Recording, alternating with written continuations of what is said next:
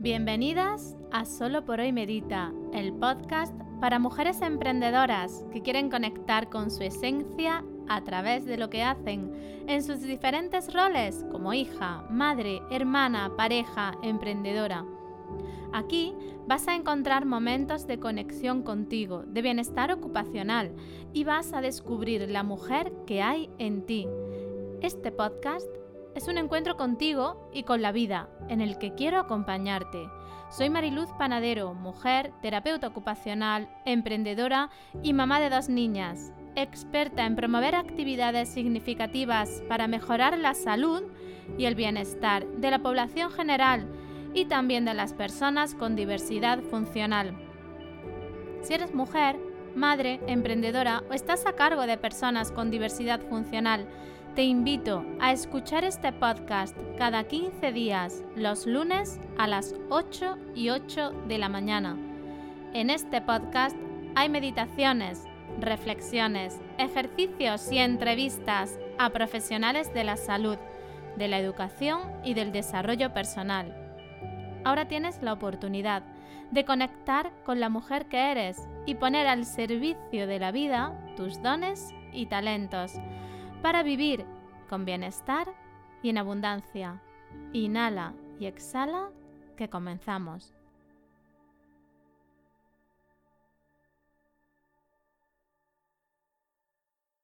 Hoy, 26 de abril, es mi cumpleaños, un día muy especial para mí. Estoy contenta por muchos motivos y espero poder enumerarlos a continuación todos.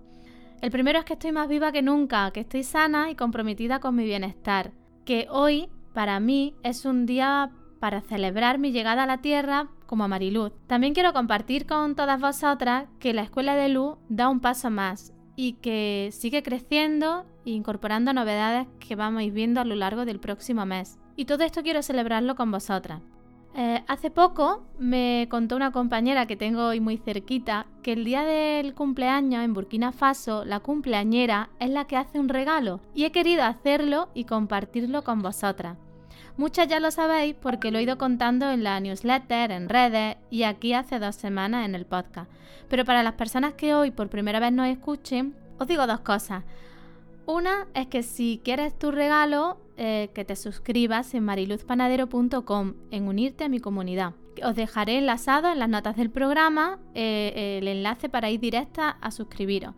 Que lo hagáis por favor antes de las 4 de la tarde, que será cuando os envíe el email. Y lo siguiente es desvelaros el regalo. El regalo es una masterclass eh, sobre nuestra luz propia, sobre nuestro brillo, sobre eso que nos hace única y cómo despertar o descubrir nuestro brillo interior. Y hoy, por último, tengo un motivo más para agradecer y es que recibo en Solo por hoy Medita a una mujer, terapeuta ocupacional, docente, investigadora y creadora del método Tao. Hoy nos visita Inda Zango Martín y me hace mucha, mucha ilusión, Inda, tenerte aquí. Bienvenida. Hola Luz, pues en primer lugar me gustaría desearte que la vida te regale mucha vida para poder seguir acompañando a las mujeres emprendedoras y madres a brillar con esa luz que tú, que tú sabes ver en cada una de nosotras. Así que feliz día y feliz cumpleaños. Que la vida te ofrezca lo mejor. Muchas gracias, Inda. Eh, aunque he descrito un poco, eh, así a modo de currículum muy genérico, quién eres, cuéntanos tú realmente quién eres, Inda.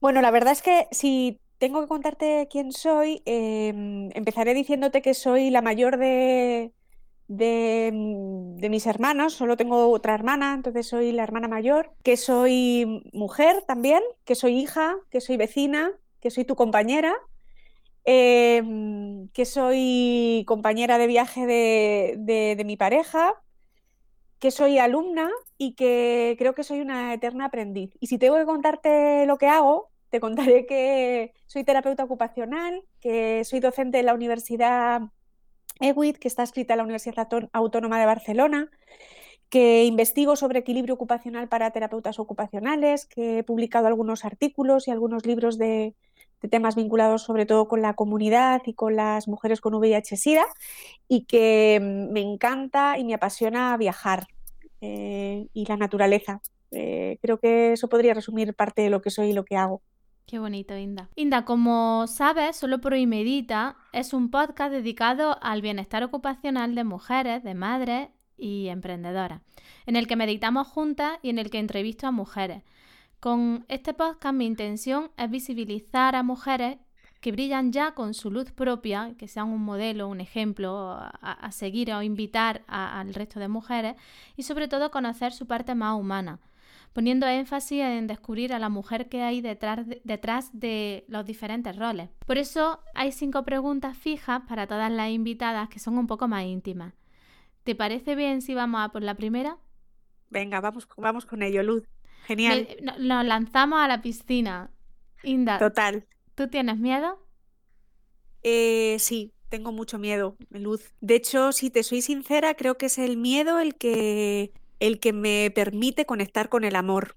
Porque mm, eh, creo que el miedo es una, es una reacción que forma parte de nuestro cerebro. Nuestro cerebro es un cerebro instintivo, como bien sabes, y es un cerebro animal. Entonces el miedo nos protege. Te mentiría si te dijera que no tengo miedo al dolor, que no tengo miedo a, la pérdida, que no tengo miedo a, que mi mente no esté conectada con mi corazón. Y te mentiría si te dijera que no es, no es otra cosa eh, que no sea el miedo, el que me da el piloto automático para, ponerme en otro lado, ¿no? Eh, sí que es cierto que antes consideraba mis miedos como una limitación y ahora lo que hago es intentar eh, invitarles a la mesa, ponerles una taza de té y que me expliquen a qué, a qué le tienen tanto miedo y ver si dentro de mis posibilidades puedo darles alguna respuesta, pero sí, sí que tengo miedos, Luz. Qué bien, y qué bien que, que nos cuentes esta parte de invitar al miedo a la mesa, ¿no? Culturalmente evitamos mirar el miedo y realmente creo que ese es el, gran problema. Sí, además yo creo que cuando evitamos mirar el miedo, o lo que me pasa a mí, no sé si, si, alguien se podrá sentir identificado o no, es que ese miedo se me hace mucho más grande y me paraliza mucho más, ¿no? Es como, es como, pues eso, ¿no? Ya lo decía el maestro Sufi Rumi, que somos una casa de huéspedes eh, y, claro, es que si un huésped viene a visitarte y no le recibes, volverá al día siguiente. Y volverá más enojado si no le recibes al segundo día que, si no si le recibes el primero. Entonces, para mí eso, bueno, es clave. No, siempre es fácil, porque a veces uno no quiere invitar eh, a una taza de té algo que es incómodo. Pero como si sé que siempre traen otro mensaje, intento dejarles el espacio que, que necesitan y que merecen. Qué bien. Bueno, Inda, He formado parte de la primera edición del método TAO, eh, dentro de, de, Ocupación Arte. Para mí, y quería dejar, compartirlo aquí, es un antes y un después como mujer y como terapeuta ocupacional y también como emprendedora. Por eso es muy importante que estés aquí para mí, porque quiero que mis compañeras experimenten mínimo lo que, lo que ha supuesto para mí. Y, uno de los motivos que estés aquí es porque quiero que nos cuentes qué es ocupación arte y qué es el método Tao. Así que si no te importa, cuéntanos un poco eh, qué es o a quién va dirigido. Genial. Mira, yo lo primero que quiero decir, Luz, es que ha sido un privilegio eh, tenerte en esta primera edición del método Tao. De hecho, como veréis, yo no la llamo Mariluz, yo la llamo Luz, eh, a las que la conocéis.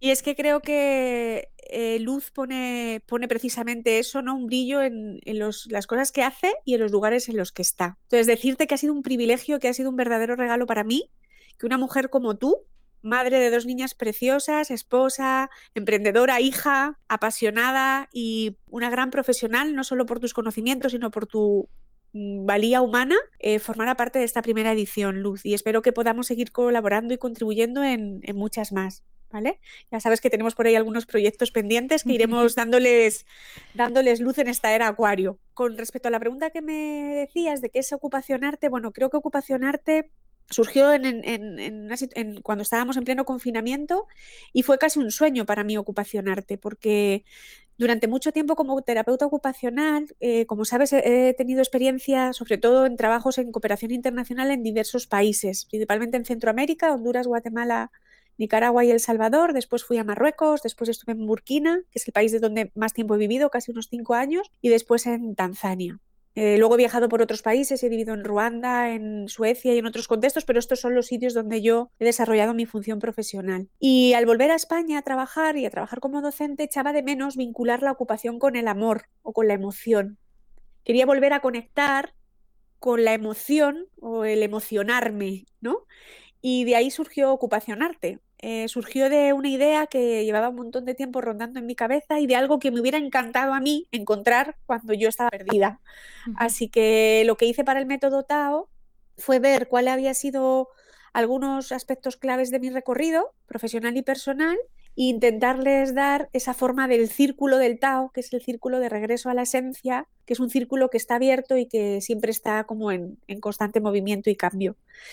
Em, y de ahí surge un poco, no sé si te he contestado tu pregunta, pero ocupacional te surge de ahí. Linda, ¿y a quién va dirigido? va, dirigido a, va dirigido a terapeutas ocupacionales, ¿vale? ¿Por qué? En un principio, eh, el proyecto podría, de hecho, el proyecto mm, se podría realizar con otros, otro tipo de profesionales, pero sin embargo yo me he focalizado en, terapeutas ocupacionales porque nosotros somos los profesionales o las profesionales eh, expertas en facilitar y en promover la salud a través de lo cotidiano. Sin embargo, a veces eh, vivimos en una incoherencia ocupacional porque no tenemos lo que ofrecemos. Y desde esa propia incoherencia mía personal, de verme muchísimas veces eh, ofreciendo o intentando transmitir cosas que yo no tenía para mí, equilibrio que no tenía, bienestar que no tenía, salud que no tenía, eh, surgió toda esta idea, ¿no? Y también eso es lo que me llevó en un momento dado a hacer todo ese trabajo personal, ¿no? De, regreso a, la esencia de, de mi ser ocupacional y de mi hacer como terapeuta ocupacional. Inda, ¿crees que a través del método Tao también podemos conectar con el verdadero origen y esencia de la terapia ocupacional entonces? Bueno, para mí es, clave. De hecho, verás que parte del método lo, he inspirado en las, las, primeras fundadoras. Y digo fundadoras y no fundadores, porque sabes que en la terapia ocupacional, que, se consolida en 1917, la Casa Hull en, en, en York, en el estado de York, en Estados Unidos, había, en ese acto fundacional había tanto profesionales de diferentes ámbitos, de la medicina, de la arquitectura y de otros ámbitos, y, pero también había mujeres, había tres mujeres muy importantes. Y justo he intentado recuperar el legado de esas tres mujeres y de otra autora que también me fascina mucho, que es Ora Ruggles, eh, intentando recuperar cuál era la esencia de poner al servicio esa ocupación significativa. Creo que una de las cosas que tenemos que recuperar, no solo en la terapia ocupacional, creo que en el ámbito sociosanitario y en, el ámbito educativo y en el ámbito de la empresa y en el ámbito de la vida en general, es esa reconexión con la ternura, que forma parte de nuestro cerebro más instintivo. Claro, en el método Tao lo que yo traté es de recuperar ese legado y de ponerlo como principal, principal valor. De hecho, en el método Tao hay muy poca teoría, entre comillas, y mucha práctica de conexión con el hacer, pero con un hacer que sale desde tu esencia desde quién eres y desde qué necesitas ser también. Te enlazo esta explicación que nos estás dando, Inda, en que nos explique un poco en qué consiste. Vale, mira, el método Tao tiene tres pasos, ¿vale? Que, es, eh, que son, corresponden a las siglas de Tao. El primer paso es transformarte, ¿vale? en este paso es el arte de crear tu entorno. ¿Y por qué lo he denominado así? Porque en este primer paso, que dura justo un mes, el método en total dura tres meses, cada mes es, una, es uno de estos procesos. En este eh, primer mes lo que hacemos es intentar ver cuáles son los valores desde los que yo hago las cosas y cuáles son las creencias que están conectadas con esos valores. Y esto es fundamental porque a veces heredamos valores o heredamos creencias que no hemos sometido a un cuestionamiento y con la que no nos sentimos conectadas, con lo cual es muy difícil que yo pueda convencer o que yo pueda transmitir con la certeza que me gustaría algo que no he creado yo, sino que ha sido creado por mí. ¿vale? Entonces, en esta primera parte, como te digo, es eh, revisamos creencias y valores y revisamos cómo esas creencias y esos valores están en los diferentes entornos, en el, entorno familiar, en el entorno laboral, en el entorno social, ¿vale? Eh, y revisamos un poco eh, de, con cuáles me quiero quedar, cuáles son los con los que yo más conecto, ¿vale? el segundo mes trabajamos la A de Tao, que es amarte y es amarte eh, tiene que ver con aceptar quién eres. Eh, creo que algo que no se nos, a lo que no se nos ha educado en la sociedad en la que estamos es a, se nos, se nos educa mucho a mostrarle al otro quiénes somos, pero no, no, no, se nos educa a tener conversaciones con nosotras mismas sobre quiénes somos. Hay, de hecho, desde que somos chiquititos todo el tiempo el mundo nos invita a estar fuera, mira esto, mira aquello, no hagas esto, coge esto, coge lo otro, ¿no? Eh, mira esta niña o cómo te ve, ¿no? Sin embargo, hay muy poca invitación a mirarse hacia adentro. Y esta aceptación surge de conocer y comprender verdaderamente quién eres. Y como ser ocupacional es esencial porque también en la sociedad en la que estamos, a veces nos vemos abocadas a hacer determinadas acciones que no son exactamente las que yo considero relevantes para mí o importantes para mí. ¿Vale? Entonces, en este segundo método, es un, segunda etapa, perdona, es una etapa mucho más introspectiva, donde tratamos de conocer la esencia. En la última etapa, que es la de ocuparte, es el arte de comprender para qué lo haces, y no por qué lo haces, sino para qué lo haces. Eh, lo, que trato es de acompañar en los diferentes proyectos. ¿vale? Para mí la vida personal y la vida profesional no están separadas. Y eso es algo que me enseñaron en Burkina. ¿vale? La vida es vivir. Igual que decía este autor que me, que me gusta tanto, que, dice escribir es vivir, ¿no? No sé si conocéis este libro, pero es un libro bastante inspirador. Eh, y, para mí la ocupación es la vida y, la vida es la vida que no, puede ser segmentada. Entonces, en este último módulo eh, eh, de este mes, lo que se trata es de comprender para qué hacemos las cosas. Entonces, tanto si tenemos un proyecto profesional como si tenemos un proyecto personal, como si tenemos un proyecto vital en la que tenemos todo vinculado, lo que trato de ver es el para qué de, ese proyecto. Entonces, cuando uno conecta con el para qué, es muy fácil o más sencillo, digámoslo así, poder visibilizar cuáles son tus propósitos, cuáles son tus talentos, cuáles son tus dones, cuál es, cuál es tu visión de las cosas, ¿vale? Y, y, eso también nos permite también conectar en esos momentos en los que aparece este invitado del miedo o este síndrome del impostor o estas situaciones en las que uno empieza a dudar de su propio hacer. Entonces, en esto consiste en tres meses de trabajo personal y profesional en las que se van todo el tiempo vinculándose. Es como si hiciéramos un tejido de quiénes somos vinculando todos nuestros roles ocupacionales. Inda, ¿el método Tao es para terapeutas que quieran desarrollar un proyecto profesional o no tiene por qué? Bueno, eh, no tiene por qué. En realidad el método Tao es, la finalidad es desarrollar una terapia ocupacional consciente. Y la conciencia implica acción. Eh, es cierto que yo puedo realizar esa, acción de la terapia ocupacional consciente en el servicio en el que yo ya trabajo como terapeuta ocupacional, en un hospital de día, en una residencia de mayores, en una clínica de neurorehabilitación, ¿vale? O puedo desarrollar un proyecto aparte del ámbito de trabajo o como algo exclusivo de lo que trabajo, donde yo desarrollo un proyecto propio de terapia ocupacional. Sí que es cierto que algo en lo que pongo mucho énfasis es en que los proyectos que se desarrollan dentro de Ocupación Arte tengan un enfoque ocupacional y un enfoque ocupacional que vaya más allá del enfoque biomédico. Y esto es muy importante. ¿Por qué? Porque durante mucho tiempo nuestra profesión ha estado demasiado eh, atravesada por una visión biomédica reduccionista, que ha hecho que la ocupación no pudiera eh, transmitirse con, eh, con, el potencial que tiene para ejecutar esos procesos de transformación social, entonces, eh, sí o sí, los proyectos que están vinculados con Ocupación Arte, como pueden ser en este caso la Escuela de Luz, son proyectos que son de pura conciencia ocupacional. ¿En qué sentido? No conciencia en el sentido de que tengan que estar vinculados a la meditación o a, actividades meditativas. La conciencia no solo es la meditación, la conciencia es la atención y, y la conexión con lo que hago, sea lo que sea.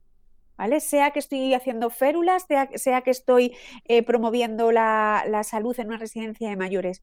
Y otra de las cosas que sí que es importante es que a estos proyectos, donde mayor parte de las terapeutas que habéis formado parte de esta primera edición habéis empezado a desarrollar, tienen que estar en sintonía con vuestros ritmos ocupacionales.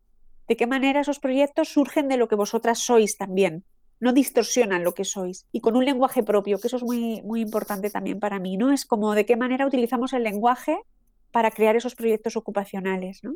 Con, esa, con ese sello único que creo que tiene nuestra profesión. Cuando, cuando te presentaba y hablaba de que yo había formado parte del método Tao, te decía, ha sido como un antes y un después para mí como terapeuta. Y yo comparto contigo el poder ¿no? de, del vocabulario, del lenguaje concreto y cómo em, coges fuerza como, profesional. Esto es una opinión personal mía y, que te pregunto a ti como docente e investigadora si crees que es necesario también dentro de la terapia ocupacional, no solo esto que he vivido yo, sino que, esté ocurriendo este empoderamiento, es necesario el empoderamiento como terapeuta ocupacionales. Estoy de acuerdo contigo, Luz, es necesario y es imprescindible, porque si no, como ya decía eh, una de las grandes pioneras de, la terapia ocupacional, podríamos ser la promesa del siglo XXI o, o la mentira del siglo XXI. ¿Vale? ¿Y a qué me refiero con esto? Y es, tenemos una profesión es lo suficientemente compleja y, permitirme las comillas, pero maravillosa también, em, a la que a veces no le prestamos suficiente atención. Es como tener un diamante y estar todo el tiempo fijándonos en el cuarzo que tenemos al lado. ¿Vale? ¿Qué me refiero con esto? Y es, yo creo que durante mucho tiempo los terapeutas ocupacionales y las terapeutas ocupacionales hemos obviado que nuestro mayor conocimiento es un conocimiento que debería estar centrado en la ocupación o en la actividad significativa y no tanto en todas esas técnicas que a veces utilizamos para facilitar la actividad. ¿A qué me refiero con esto, Luz? Me refiero a que si te si echas un recorrido o si miras en las, páginas de terapia ocupacional, verás que muchas de las formaciones eh, actuales en terapia ocupacional o las que tienen gran respuesta en terapia ocupacional tienen que ver con adquirir técnicas de intervención. Técnicas que además compartimos con otros profesionales, con lo cual no son técnicas propias. Y eso está muy bien, pero si solo hacemos eso y no hacemos un trabajo de introspección, desde el autoconocimiento, y, aquí me refiero a todo, el autoconocimiento no solo al autoconocimiento de, a mí como persona o a ti como persona, sino al autoconocimiento como profesión, eh, enamorándonos de nuestras raíces, de nuestra historia, de nuestros valores, eh, acabaremos desviándonos del camino y mirando el cuarzo teniendo un diamante. De ahí que, por ejemplo, actualmente verás que hay profesiones como en el ámbito de la psicología o en el ámbito de la fisioterapia que empiezan a incluir una terminología que es propia de terapia ocupacional. Entonces hay algunos, algunas colegas que se enfadan con esto y digo, no, no, no, no, no, no, no se puede enfadar. Si yo he dejado abandonado el diamante y tú vienes a mi casa y lo ves ahí, tú me ves que todo el tiempo me estoy fijando en el cuarzo, es normal que tú te lleves el diamante y te quieras hacer un anillo o te quieras hacer unos pendientes, porque yo no le estoy dando valor. Entonces yo creo que este empoderamiento tiene que ir sí o sí a recuperar la valía de quienes somos. Como profesionales. Claro, para mí es difícil ofrecer algo si no lo tengo. Entonces tengo que recuperar cuál es mi valía como ser ocupacional. Eh, hay una autora que es Ann Wilco que habla de esta perspectiva ocupacional de la salud, ¿no? Y ella dice que la, ocupación está vinculada con el hacer, con el ser, con el pertenecer y el llegar a ser. Eh, mi experiencia viviendo en contextos no occidentales me dice que yo creo que la, ocupación y la salud no se vinculan desde el hacer, se vinculan desde el ser. Entonces yo, Anne Wilcox ya ha, fallecido, no tengo la oportunidad de hablarlo con ella, pero yo y otras autoras, ¿no? De hecho, de esto hay publicaciones, le podríamos proponer a Wilcox empezar esta, esta, esta subida de la escalera desde el pertenecer. Pertenecer a una profesión, ser una profesión y a partir de ahí hacer eh, la terapia ocupacional. Creo que, no sé si te he contestado tu pregunta, pero claro, creo que es clave. creo que, que servicios y, enfoques como los que tú ofreces a los terapeutas ocupacionales, Luz, son esenciales porque fíjate que la escuela de luz es un espacio facilitador en el sentido de que se adapta a las situaciones en las que vivimos hoy en día, eh, que es online, que yo puedo acceder cuando quiero, que donde todos los días alguien se ocupa y, además la persona que se ocupa es una terapeuta ocupacional, se ocupa de recordarme, recordar viene del latín recordings, que quiere decir volver a pasar por el corazón, o sea, se, ocupa de vincularme con el corazón de quien soy.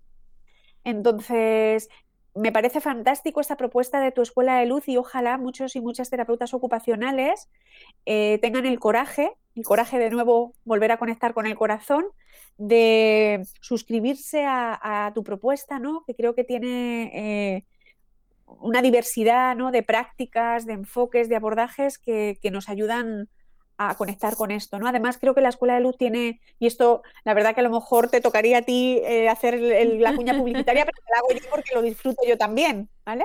Disfruto yo también de la Escuela de Luz, ¿no? Es como, tiene un precio súper asequible, cuesta menos estar suscrita a la Escuela de Luz que en comprarse una, un jersey que han hecho sin ni siquiera tener en cuenta una fabricación sostenible en un lugar donde probablemente hayan pisado los derechos humanos de las personas que han realizado ese jersey.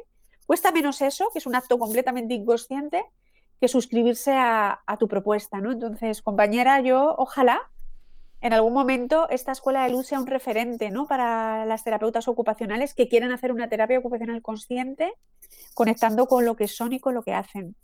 Gracias, muchas gracias, Inda. En el camino estamos. Total, Dando total. pasito. Muy bien. Inda, eres docente en diferentes universidades a nivel internacional. Yo no, no sabría enumerarla y, casi prefiero que seas tú la que nos cuentes. Antes has hecho un, recorrido, ¿no? Pero cuéntanos un poco tu- en tu práctica como docente, dónde trabajas y con qué universidades colaboras. Eh, mira, Luz, actualmente trabajo, como te decía, en la, en la Escuela Universitaria de Terapia Ocupacional y Enfermería, que se llama EWIT, de, de Tarrasa, que está escrita a la UAB. Y colaboro anualmente con la la Universidad de John Shopping, que es una universidad situada en el, en- el centro de Suecia, entre eh, eh, Gotemburgo y Estocolmo. Y eh, en esa universidad imparto dos, dos cursos. Uno sobre autoconocimiento en terapia ocupacional, que es un curso que me fascina que es un curso que lideré yo en su inicio y, y que continuamos hasta el día de hoy, y otro que tiene que ver sobre la perspectiva intercultural, que es el tema en el que centré mi, mi tesis doctoral, ¿vale? Y fijaros que parecen como temas muy diferentes, pero están muy vinculados. Yo aprendí o yo empecé en el ámbito del autoconocimiento a través de mi, de mi tesis doctoral, que tenía que ver sobre la interculturalidad, pero es que la interculturalidad tiene que ver con conocer y comprender otros saberes. Y para eso uno tiene que conocerse y conocer al otro, ¿vale? Entonces, eh, desde ahí empezó todo, ¿no? Luego otra colaboración que hago anualmente es con, la, con el ISPIT de Rabat a través de la, de la ONG Humanity and Inclusion, que antes se llamaba Handicap Internacional, que es una ONG que, en la que se incluye a muchos terapeutas ocupacionales. Esta ONG está llevando a cabo los estudios, como pionera, los estudios de terapia ocupacional en Marruecos y doy clases en, en, esta, en, este, en estos estudios. Doy clases en la, en la asignatura de prácticas y en la asignatura de terapia ocupacional en salud mental, sobre todo muy centrándome, o sea, centrándome principalmente en la, en la parte de la relación terapéutica. Y bueno, colaboro también con otras universidades, con la Universidad de Ruanda, con la Universidad de Brasil, eh, de San Carlos, con la compañera Carla, con otras universidades de Chile también, con colaboraciones puntuales, pero las principales colaboraciones que realizo son estas. También colaboro aquí en España con otra universidad, que es la Universidad Miguel Hernández, porque eh, realicé una formación de atención plena o lo que se denomina mindfulness para la práctica clínica. Imparto docencia en, la, en el máster de neurología para terapeutas ocupacionales de la Miguel Hernández, junto con otra compañera que es Alicia Sánchez. Te enlazo tu perfil como docente, porque antes ya también nos comentabas que investiga y que estaba investigando sobre el equilibrio ocupacional en terapeutas ocupacionales. Y ahora, aunque en algún momento me has comentado que no te identificas con, con el perfil de emprendedora, pero, pero estás ahí eh, creando y gestando y, y ya poniendo al servicio eh, el, el método Tao y dentro de, de ocupacionarte. Y mi pregunta a todo esto es, ¿cómo lo haces, Inda? ¿Cómo tu día de 24 horas da para tanto? ¿Te refieres a compatibilizar, mi trabajo como Compatibilizar, docente? claro. Docente, investigación, eh, emprendimiento, aunque no, no lo llamemos Sí, bueno, la verdad es que eh, esta- eh, voy por la segunda edición, empezamos con la segunda edición del método Tao. Y si te soy sincera, Luz, era algo que deseaba tanto poner en práctica que no le ha costado hacerse hueco en mi agenda, en el sentido de, yo creo que todas hemos tenido la sensación, ¿no? de querer encajar cosas que nos presionan y, o de hacer cosas, ¿no? que es lo que se llama también, o lo que eh, genera también o, o explica también la teoría del flujo, que nos liberan. No ha sido fácil, Luz, también te lo digo. He, he tenido que, he tenido que robarle algunas horas a mi, a mi descanso. Y espero que esto también se vaya regulando, porque, sobre todo porque muchas de las cosas eh, que conlleva llevar a cabo y poner en práctica un proyecto de este tipo, para mí eran completamente nuevas, siguen siendo completamente nuevas, tú lo sabes. Sin embargo, te diré que hay una cosa que me está fascinando de poner en marcha Ocupacionarte y el método Tao es que nunca me hubiera imaginado que, hay ámbitos pues del marketing consciente, de mm, marca personal, de un ámbito que tiene mucho más que ver con la economía, con la política, ¿vale? Que me fascinan. Y entonces eso, eh, por un lado, me está sorprendiendo y entonces es como, bueno, un ámbito nuevo para mí. Y entonces es como el tiempo que le dedico, estoy ahí en ese disfrute y, demás. Y por otro lado, también me, me- me sitúa en una zona que es una zona de muy poco confort. También te lo, te lo comento. Creo que, mm, eh, como bien dice una compañera, que es una de las grandes líderes de, la, también de la investigación en el equilibrio ocupacional, que forma parte también del equipo en el que yo estoy, que es Paula Peral, ella hizo una tesis sobre el equilibrio ocupacional. El equilibrio ocupacional es una experiencia subjetiva que se va autorregulando y no podemos pensar que el equilibrio ocupacional es permanente. Entonces, creo que el método Tao ha venido a desequilibrarme durante un tiempo y espero que venga para equilibrarme, también te lo digo. Eh, y sí, creo que estas ediciones están siendo muy intensas porque son las primeras, creo que todo esto también irá cogiendo un ritmo y, y demás. Lo que sí que intento hacer, Luz, es todos los días dedicar al menos una hora a hacer una práctica de presencia por la mañana y por la noche. Y eso lo hago como lavarme los dientes. No hay chantaje para eso no hay, no hay intercambio, no hay peaje para eso. Y otra de las cosas que intento hacer es intentar todos los días hacer algo que me conecte con la naturaleza. A diario también. Entonces, eso me va reequilibrando. Aún así, es difícil mantener el equilibrio en los tiempos en los que corren con, la situación que estamos viviendo, pero estamos ahí en el intento de ello. Me gusta mucho, Inda, que hables de, de tus prácticas de, de atención plena, porque eh, cuando trabajo con, sobre todo con mujeres, me dicen que la maternidad eh, que les da la vuelta, ¿no? Y que se, llena, se llenan sus vidas de nuevas ocupaciones, de nuevas actividades y que se abandona el cuidado. Entonces, que tú nos hables de tu experiencia y que nos digas que es inamovible tus dos horas de, cuidado y tu conexión con la naturaleza, creo que es un mensaje importante para las mujeres que nos están escuchando. Te permite ¿no? Eh, vivir tu desequilibrio ocupacional, pero desde el bienestar. Total, total. Es cierto, Luz, que yo no, no, no soy madre y eso no, no, puedo hablaros desde la experiencia de maternar y de, y de mm, la crianza. Lo que sí que sé, o lo que he experimentado también por, por mí misma cuando me he tenido que ocupar del cuidado de otros, o de otras, es que eh, la atención plena, cuando uno lo ha entrenado de alguna manera más formal, la puede llevar a las actividades informales. Yo puedo mm, cocinar en atención plena, pero también puedo lavar los platos en atención plena y también puedo planchar en atención plena y también puedo sentarme en una silla en el jardín en atención plena. Entonces, a veces las personas o las mujeres sobre todo consideramos que no tenemos espacio porque es como que queremos crear un espacio propio para algo como, esta, como este libro de una habitación propia, ¿vale? Eh, de Virginia Woolf. Y, bueno, aunque este libro tiene unas connotaciones muy interesantes porque tiene unas connotaciones eh, económicas y de una perspectiva crítica muy brutal, eh, una de las cosas que plantea Virginia en este libro es no es crear una habitación propia, es crear la habitación. ¿Vale? Entonces es como, yo tengo claro que no podría poner mi valía en todo lo que hago si no me cuidara. Y ya te digo, como no soy madre, no he experimentado esto, pero creo que el mejor legado que una madre le puede dejar a sus hijos es precisamente que, que se cuida para cuidar. Porque mm, no podemos ofrecer lo que no tenemos, aunque queramos. Creo que en la sociedad en la que estamos, que es una sociedad líquida, es una sociedad que con esta situación que estamos viviendo tiende a la hostilidad, a la individualidad, también tenemos que abogar por un cuidado colectivo y en ese cuidado colectivo en el que las mujeres deberíamos eh, aludir o, hacer un llamamiento a la sororidad, ¿no? Tenemos que mostrar nuestra vulnerabilidad también. Y ser madre es, una, es un acto de generosidad, pero también es un acto político y también es un acto económico del que tengo que ser consciente, desde mm, la máxima vulnerabilidad que al final es mi gran potencialidad. Sin palabra, Inda. Me quedo. Te voy a lanzar una pregunta. Dime. Es que si tienes estrés. Eh, puntualmente tengo estrés, Luz. Y cuando tengo estrés, estrés, estrés, no, estrés, eh, lo que hago es que intento obligarme a mí misma a durante un día hacer las cosas más lentas de lo normal, porque creo que el estrés tiene que ver con querer ir más rápidas de lo que la vida va.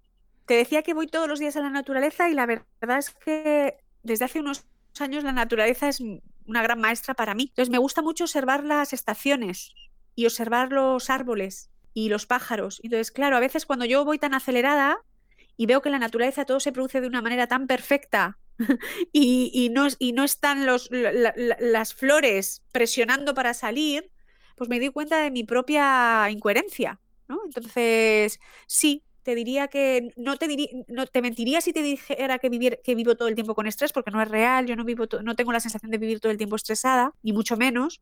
Te diría que ha habido momentos de mi vida en los que he vivido con mucho estrés y que ha sido una auténtica agonía, porque no te permite sentir la vida, básicamente. Y, te diría que hay días que no sé si lo podría considerar estrés, pero en los que mi actividad se acelera un poco, como sé dónde no quiero ir, en, cuanto me doy cuenta o alguien me lo recuerda, intento volver donde quiero estar. Entonces, abogo a la, lentitud también, Luz, porque creo que vivimos demasiado deprisa. Lo comparto. A mí me pasó hace unos años que me di cuenta que mi, ritmo interno era mucho más lento del, del, que yo le estaba exigiendo. Y cuando me permití ir y caminar en la vida a mi ritmo, me liberé de un peso muy grande. Y creo que es muy importante esto que dices, porque estamos mm. forzando nuestro biorritmo. Total, total. Y hay cosas concretas que a ti te estresen, que te conecten o, que te enfaden y desde el enfado llegue al estrés. Mm, me enfada mucho Luz, pero por mi forma de ser, no sé si le enfadaría esto a todo el mundo, ¿no? Un perfeccionismo que no va en pro de la vida. ¿A qué me refiero con esto? Me enfada mucho tener que poner el tiempo en perfeccionar tablas, documentos y cosas que no van a generar vida. Eso me enfada mucho. También he aprendido a amar a hacer esas cosas, porque en el, mundo en el que estamos ah, es importante también hacer estas cosas. Pero me, enfada mucho un perfeccionismo no vital, podríamos decirlo así. Eh, otra de las cosas que me enfadan mucho em, y me enfadan de mí misma cuando me doy cuenta son las incoherencias las personales y las ajenas, me enfadan mucho. Entonces yo, claro, sobre todo intento, intento, no sé si lo consigo todo el tiempo, pero te puedo asegurar que ahí está todo mi esfuerzo en intentar ser coherente. Y otra de las cosas que me enfadan mucho es, no, me, no podría decir la palabra enfado, pero me entristece es cuando no somos capaces de vernos, cuando yo soy capaz de ver a la otra persona con todo su potencial y esa persona no es capaz de verse, ¿no? Es como, eh, ¿de qué manera y esto no es, un enfado, pero es como una propuesta de qué manera podemos ser reflejo del otro o de la otra, ¿no? Y eso también me, entristece, ¿no? A veces paso del enfado a la tristeza, conmigo y con los demás también. Mm. Vale. Inda, he tenido que reformular una de las preguntas fijas que hay en el podcast, porque inicialmente la pregunta es si te cuida. Y me consta, y creo que ya todas nuestras oyentes a la altura de la entrevista también están convencidas de que te cuida. Pero me gustaría que nos contara el cómo, Vale, cuidar es una palabra que me gusta mucho, ¿vale? Que como veis tiene la palabra dar dentro de la misma palabra de cuidar. Entonces, además cuidar es un acto que tiene que ser intencional. Eso, si nos vamos a la definición de cuidar, veréis que tiene que ver con un acto intencional. El cuidado no se produce de manera no intencional. Y por lo tanto la intención tiene que ver con la reflexión. Entonces, os cuento o me gustaría compartir con vosotras cómo yo he reflexionado sobre el cuidado. Intento dividir cuidarme en dos partes. Una parte que hago para mí, cuidado de mí misma, entonces intento y, a diario, pues lo que os decía, ¿no? Eh, estar algún ratito en la naturaleza, si en algún momento no he podido estar, pues por las condiciones externas o por mi propio ritmo o porque estoy viajando o por lo que sea, eh, al menos salir a la ventana, eh, mirar la luna o que me dé el aire, algo que tenga que ver con los cinco elementos. Y eso lo hago cotidianamente. Otra de las cosas que te decía que hago es esta, esta serie de prácticas de atención plena por la mañana y por la noche. Y intento también llevar un ritmo de sueño bastante, bastante equilibrado. Por ejemplo, ayer me llamó una compañera y de repente se me hicieron las 12 y esta compañera que me conoce dice, madre mía, las 12, Inda, debes de estar fatal, porque yo intento irme a la cama temprano porque me, me, gusta levantarme temprano. Entonces es como intento que los ritmos sean más o menos igual. Pero luego también otra de las cosas que hago para cuidarme es cuidar a los demás. Y en ese cuidado de los demás también descubro qué cosas voy necesitando que no me voy ofreciendo. ¿Y a quién cuido? Pues a quien en ese momento necesite cuidar. Esa persona de cuidado va cambiando o esas personas de cuidado van cambiando. Creo que, en este sentido las, las personas, las mujeres que sois madres, eso está muy incorporado, ¿no? Y, en, este, en, en, ese caso a lo mejor habría que incluir la primera parte, pero que sepáis que tenéis un gran aprendizaje hecho, porque ya estáis todo el tiempo en un modo de ofrenda un modo de ofrecimiento del cuidado, de dar cuidado.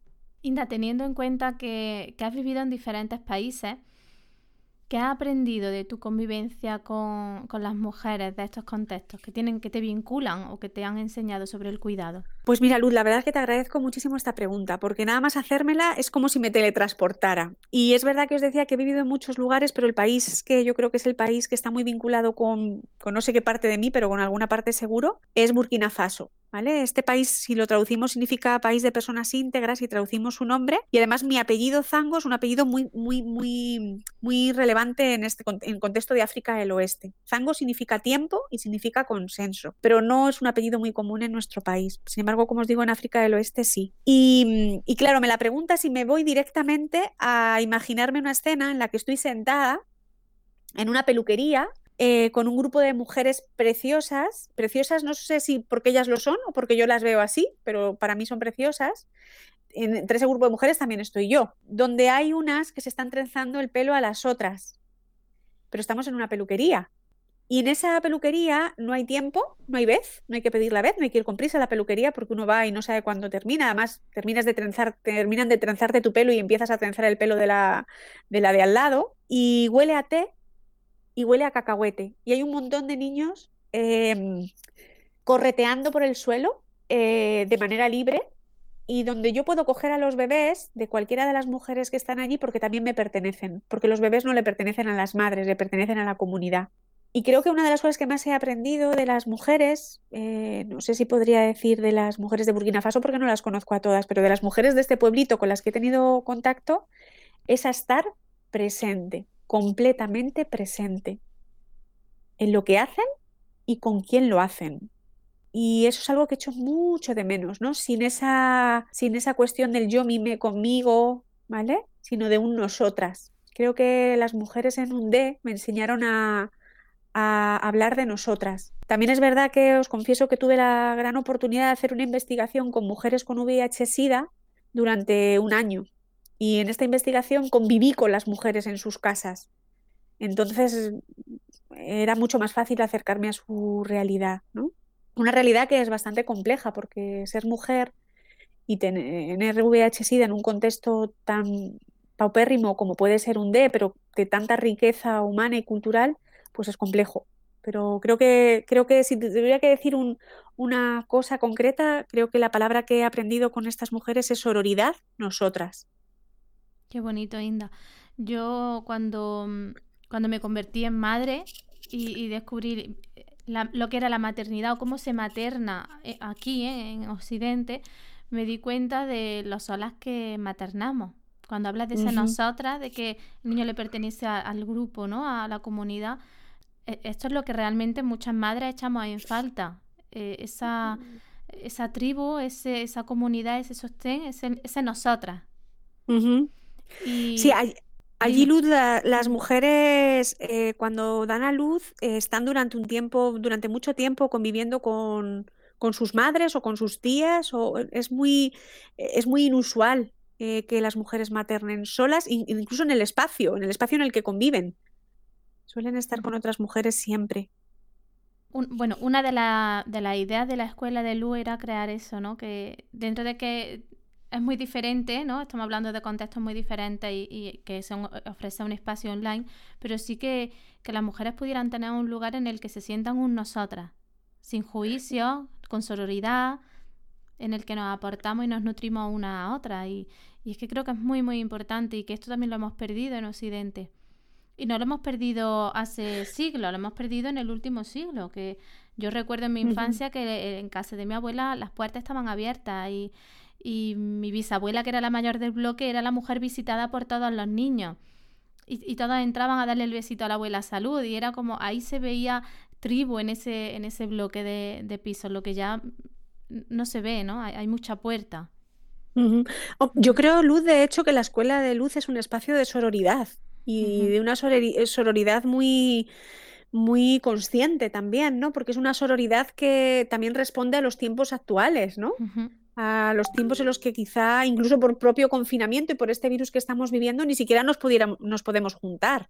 Pero en realidad yo tenía muchas reticencias al online, pero en realidad yo me he dado cuenta que eh, cuando hay presencia, la presencia llega, da igual que sea a través de una cámara, que sea a través de una pantalla del ordenador. O sea, evidentemente no, no está el tacto, pero la presencia no es solo el cuerpo presente, es la, es la es la predisposición que uno tiene cuando está en algo. Y me consta que tú en la escuela de luz, cada cosa que haces lo haces desde ahí. Con lo cual creo que puede ser un espacio precioso para crear esa comunidad de mujeres que en sororidad se van acompañando con esos roles que nos ocupan, que son el de ser madre, el de ser mujer, el de ser eh, emprendedora o, trabajadora, ¿no? Eh, el de ser ciudadanas, el de ser compañeras, el de ser amantes, el de ser amadas, ¿no?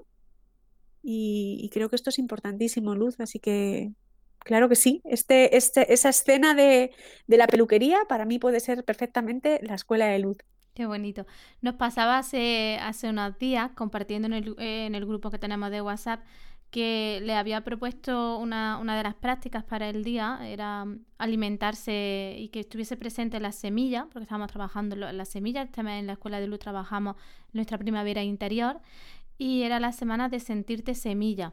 Y entonces una de las propuestas era que se alimentaran en todas las comidas, hubiera presencia de, semillas. Y compartían, han, compartido fotos, han compartido recetas eh, por iniciativa propia. Y me parecía tan bonito el, que se creara eso, ¿no? El que eh, yo vea la foto de otra mujer que se está alimentando saludable y me sienta como si estuviese en su, en su cocina comiendo con ella, ¿no? Y, y, desde ahí nos podemos, desde esa intención nos podemos sentir una. Total, total, Luz. Total, me encanta. Inda, eh, ¿tienes una frase o mantra a la que recurra o en la que te apoya? Mm, tengo varios, pero uno que suelo repetir bastante y que a veces me chirría a mí misma y que sé que nos cuesta porque nuestra mente es muy dual y no concibe que la realidad es neutra, es que todo es perfecto tal cual sucede y me la repito mucho porque a veces me, peleo mucho con lo que sucede. Y cuando digo siempre es perfecto tal cual sucede, no me refiero a que sea perfecto porque sea lo que yo quiero, sino porque sea justo lo que yo necesito. así que creo que esa es la frase, así que me gustaría compartir con vosotras. Muchas gracias, me encanta esta frase, Inda, porque a mí lo que me recuerda es lo pequeñita que yo soy ante lo grande que es la vida. Total, total. Muchas gracias. Total. Inda, antes de despedirte, eh, me gustaría que nos dejara un mensaje para las mujeres que nos están escuchando. Pues el mensaje que me gustaría dejar a las mujeres o dejarnos a todas es gracias. Gracias por permitirnos ser, y ahora voy a volver a hacer referencia a la escuela de luz, a ser lo que somos con nuestra luz propia, y gracias por tener la valentía de mirar todas nuestras sombras. Y gracias inmensas a ti, Luz, por esta invitación, por esta entrevista, por haberte cruzado en el camino y por ese, esa llama de esa vela que espero que siga brillando muchísimo tiempo. Gracias, Luz. Muchas gracias a ti, Inda. Pues con este mensaje terminamos el programa de hoy. Con muchas gracias, estoy ahora mismo muy emocionada Muchas gracias por haber aceptado esta invitación. Estoy muy, muy contenta de, que nuestros caminos se hayan unido, de que nos hayamos reencontrado. Yo siento que es un reencuentro y, lo siento desde antes de ponerte cara. Es como vi tu nombre y yo dije, ya, ya en algún lugar eh, nuestras vidas se han cruzado. Muchas gracias, muchas gracias por todo lo compartido y, por todo lo que vendrá. Gracias, Luz. gracias. Gracias. Y mm, muchas gracias por, estar aquí. Y ya sabes que las puertas de este podcast están abiertas, que, tenemos colaboraciones y, cosas bonitas que irán surgiendo y que, iremos compartiendo. Y me gustaría cerrar este podcast a la voz de tres con tu mantra. Si te parece. Ay, genial. Pero Luz, yo es que mi voz no es tu voz. Entonces no sé si es a la voz de tres o mejor te lo dejo a ti para que puedan deleitarse con tu mm. maravillosa voz, ¿vale? Bueno, la hacemos juntas. Mm, no me convences, compañera, que yo no canto como tú. bueno, no, no lo vamos a cantar, simplemente es decir la frase y cerrar con la frase. Ay, no, Luz, por favor, cántalo aunque solo sea una vez. Solo una vez, venga, solo una vez. Bueno, ¿qué te parece? Eh, dinos tú la frase y yo la termino cantando. En sánscrito, este mantra es Om Namo Bhagavate Vasudevai y Luz, la verdad es que me encantaría que lo cantaras tú, que tienes una voz prodigiosa y como hoy es tu cumpleaños, ese es el regalo que quiero que nos hagas. ¿Te parece? Venga, venga, me tiro, me tiro a la piscina, yo también. Un amor. Vasudivaya.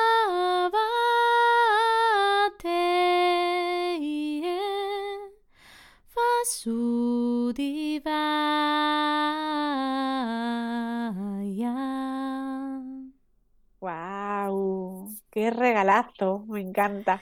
Gracias, Inda. Gracias a ti, Luz.